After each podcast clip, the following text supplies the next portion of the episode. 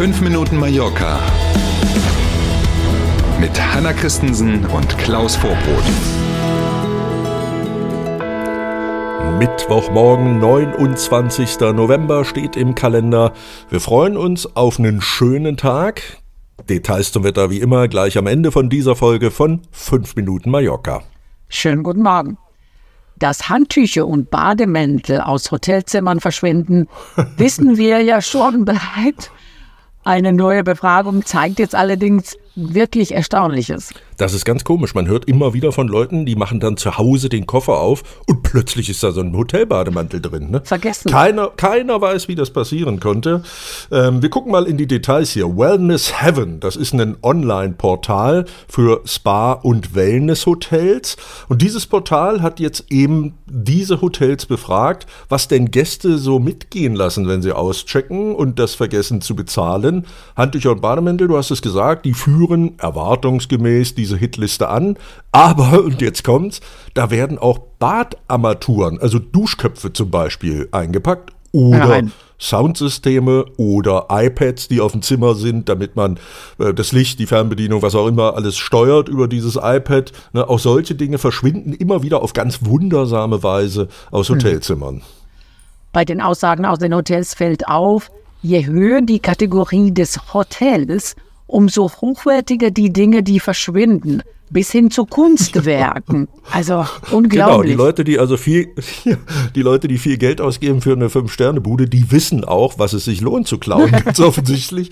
Ne, ist also tatsächlich so. Übrigens, ähm, und jetzt wird's verrückt, fast 12 Prozent der befragten Fünf-Sterne-Hotels, 12 Prozent haben gesagt, dass auch schon Matratzen aus den Zimmern geklaut Hallo? wurden. Bei Nachfrage stellt sich dann raus, Matratze in den Fahrstuhl, Fahrstuhl fährt direkt in die Tiefgarage und Matratze direkt aus der Tiefgarage ins Auto und weg.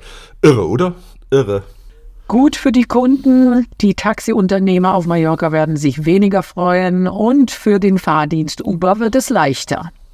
Haben wir jetzt schon öfter dieses Thema, ne? Und ähm, bisher haben wir schon mehrfach darüber gesprochen, ist es ja so, dass man Uber-Fahrten hier auf der Insel mindestens 30 Minuten vor der eigentlichen Abfahrt online oder über die App eben bestellen muss.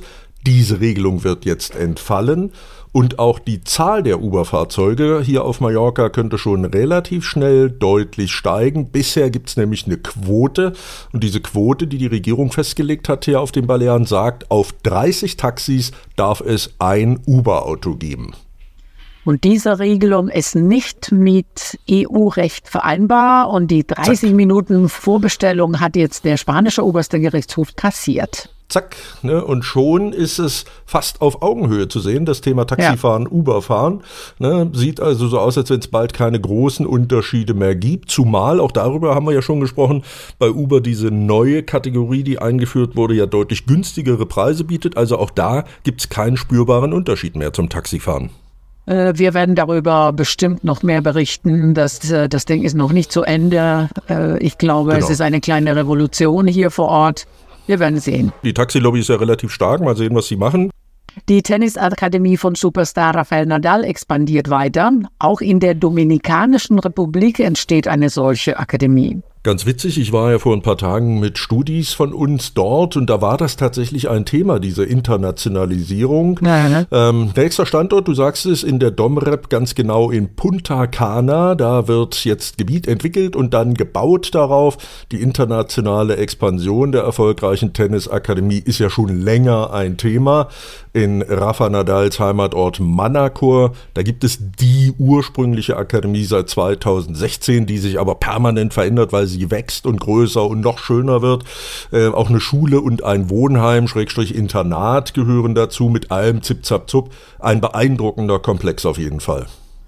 Auch in Mexiko und Griechenland gibt es ja bereits solche Akademien. In Punta Cana entsteht dann auch gleich ein Hotelkomplex. Und wenig verwunderlich, dieser Hotelkomplex wird betrieben von der Hotelmarke Cell, also der Himmel sozusagen. Und diese Marke haben ja Rafa Nadal und der mallorquinische Hotelkonzern Melia gemeinsam gegründet. Gibt hier auf der Insel schon ein Hotel und jetzt eben dann demnächst noch weitere und eins dann eben auch in Punta Cana direkt an der Akademie. Und jetzt noch schnell zum Wetter mit Mallorca.com. Neun Sonnenstunden sagt der Wetterdienst für heute voraus. Bis 21 Grad. 21 Grad sind heute wieder möglich. Und das Regenrisiko bleibt bei überschaubaren 10 Prozent. Das Mittelmeer ist übrigens noch immer 17 Grad warm. Irre. Das ruft nach so einem Tag Spontanurlaub oder sowas. Ne? Eigentlich ist das so. Vielleicht beeilen wir uns einfach ein bisschen mit der Arbeit heute und gucken, dass wir eine Stunde vielleicht früher Feierabend hinkriegen. Mal schauen, wie es geht. Auf jeden Fall für Sie einen tollen Mittwoch. Machen Sie was draus. Und wir sind natürlich gern morgen früh wieder für Sie da. Danke für heute. Bis morgen um 7 Uhr. Tschüss.